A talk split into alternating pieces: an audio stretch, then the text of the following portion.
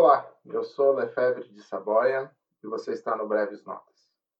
Esse é o primeiro episódio e ele é voltado para as pessoas que me acompanhavam uma década atrás. Se você não me conhece, meu nome é Lefebvre e desde 2000, mais ou menos, eu tinha o blog, o Breves Notas, né, e rolava por aí. Época de Orkut, Multiplier, essas coisas, né. E em 2010, né, se as pessoas ainda se lembram disso, eu saí da internet e disse que só ia voltar se o inferno congelasse ou se o mundo acabasse. E, bom, o mundo acabou, o inferno congelou, né? Estamos no meio de uma pandemia e tudo que possa dar errado, pelo menos para mim, deu nessa pandemia desgraçada, né? Enfim, só a única coisa que me restou foi voltar para a internet, né? E refazer o Breves Notas, que está agora no endereço novo, llssaboia.com, tá? o link aqui embaixo, ou aonde tiver link, sei lá, e recriar o podcast. Já que em 2020, né, o trabalho remoto virou o novo normal, os podcasts agora são a nova vibe, entendeu? É a nova mania de todo mundo coisa que, sei lá, em 2005 eu já tinha um podcast, era isso que, gente, que eu gravava no meu Mac, lá em 2005, né? Até Mac agora é, é modinha. Pois enfim, pois enfim, né? O Breves Notas está de volta. Uh, vamos demorar um pouco para pegar, né? Para aprender a andar de bicicleta de novo, né? Mas o importante é começar, né? Porque, pelo amor de Deus, eu não sei o que aconteceu com a humanidade anos, cara, mas ficou pior. Ficou pior. Aquela galerinha que achava que uma desgraça mundial ia fazer a humanidade se juntar e criar soluções mágicas né, para o bem de todos. Não. Não foi assim que funcionou, pelo que a gente viu até agora. Né?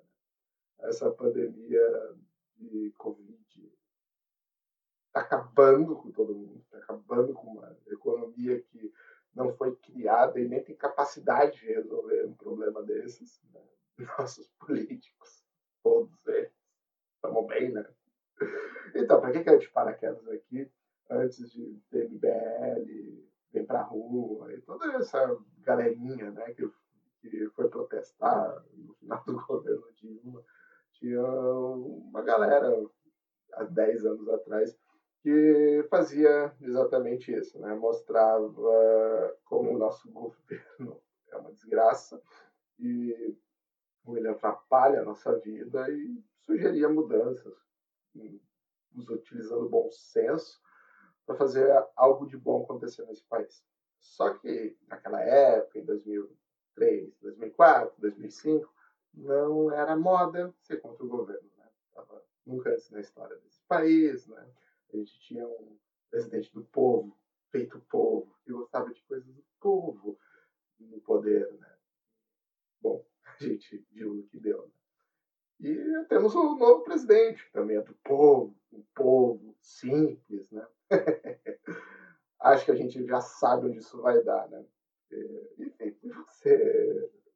Bom, já perdi metade dos novos inscritos que resolveram clicar nesse e eu não tô nem aí porque, sinceramente, é a mesma turminha que na época gostava do Lula, né? agora está gostando do, sei lá, do político de estimação atual dele. Ah, é, né? A opinião de brasileiro muda como a maré. Enfim, mas vamos recapitular um pouco o que aconteceu nesses últimos 10 anos. Uh, em 2010 eu desisti, né? Porque eu cansei de levar na cabeça. E assim como todo aquele pessoal da época, tá? o Eduardo, todo mundo, Daniel, enfim. Uh, e a gente começou a tocar nossa vida como última, a nossa última opção foi largar tudo e começou e cada um foi para um lugar, muita gente na Europa agora, alguns nos Estados Unidos, outros criaram empresas, perderam empresas, inclusive eu. Né? em 2010 eu também saí dessa área de consultoria de marketing, trabalhos freelancers que eu fazia e montei minha empresa com um amigo meu, Rafael, mecânica de funilaria e pintura, né? e a gente atendeu bastante concessionários mais importantes estacionamentos né? é, em São Paulo, no Itaim Bibi. É, infelizmente a empresa não estava funcionando até o começo do ano, mas também por causa da pandemia ela foi uma das vítimas, né? além de todas as pessoas que já faleceram por causa dessa história. Enfim, e foi uma época muito legal. Eu larguei na internet, comprei um iPhone na época, né? nem iPhone tinha. Fui uma das últimas pessoas a ter um iPhone da, da turma. E, enfim, toquei, teve alguns problemas, algumas situações bem difíceis familiares. É, enchi o saco, enchi o saco. Nesse meio tempo, eu acabei fazendo um concurso público no Banco do Estado do Rio Grande do Sul. Minha família me pressionou, né? E eu tinha esquecido completamente que eu tinha feito até inscrição para esse bendito, maldito concurso. E saí, aproveitei a noite, cheguei em casa acabado, quando seis horas da manhã, você não vai fazer o concurso. E eu fui num estado deplorável fazer o tal do concurso e acabei passando, né? Uns anos depois me chamaram e eu achei que ia ser uma boa mudança trabalhar em algo que eu nunca quis trabalhar, que era dentro de um banco. E aceitei, fui para uma cidade interior chamada Serafina Correia, no Rio Grande do Sul.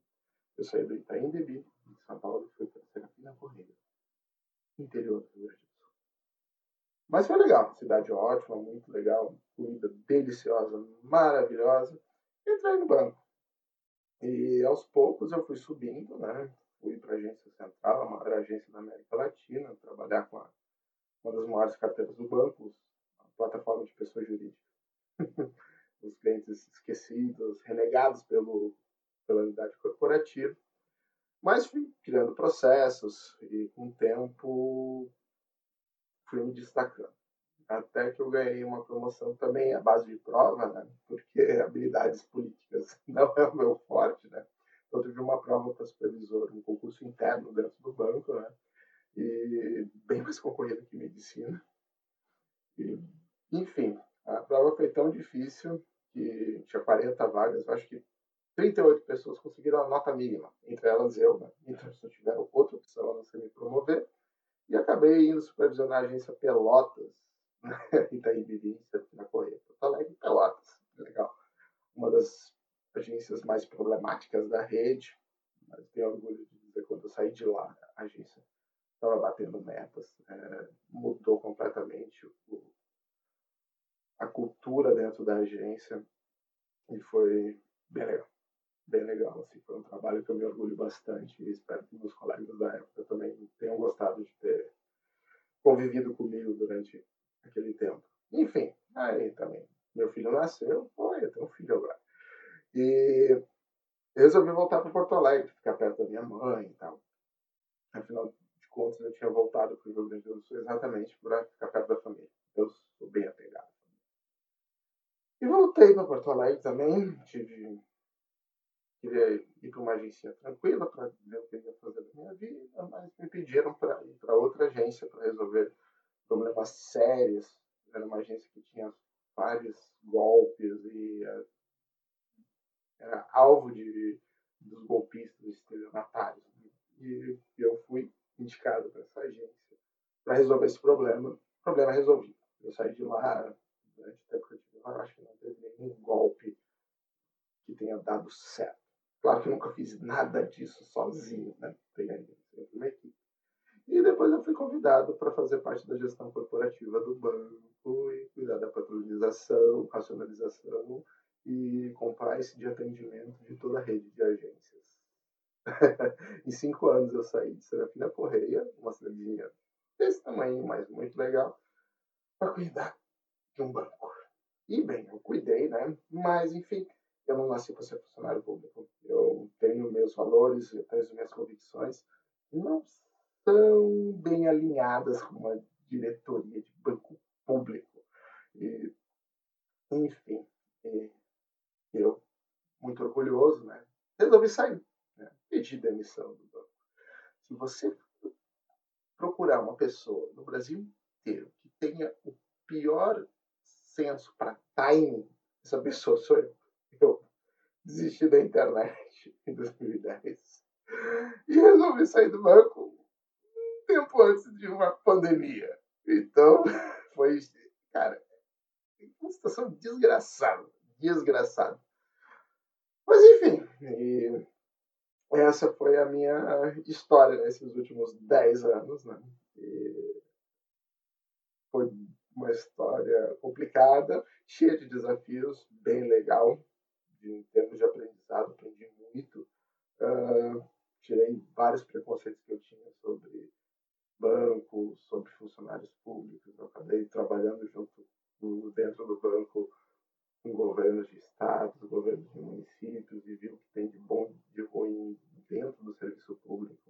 Também com clientes, desde altíssima renda até, sei lá, aquela mãe solteira que só precisava abrir uma conta para receber uma pensão alimentícia que as agências em volta negavam mesmo ela tendo uma autorização judicial para fazer isso. Tá?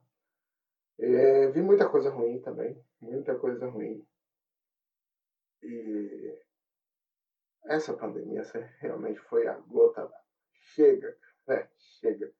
Uh, não tem como você querer viver isolado do mundo, tentando cuidar da sua caixinha. Não tem tanta merda acontecendo. E, na verdade, quem fala, quem hoje está comandando a situação, dando opinião, são umas besta quadrada também, pelo amor de Deus. Né? Nossa, o nível caiu muito, muito. Enfim, nada melhor do que um péssimo timing, pelo, pelo péssimo timing que eu tenho, voltar agora, né, para fazer um podcast. E fui dar uma olhada, né? Como é que a gente faz um podcast hoje em dia, né? O que mudou uma década depois? Rapaz, e mudou.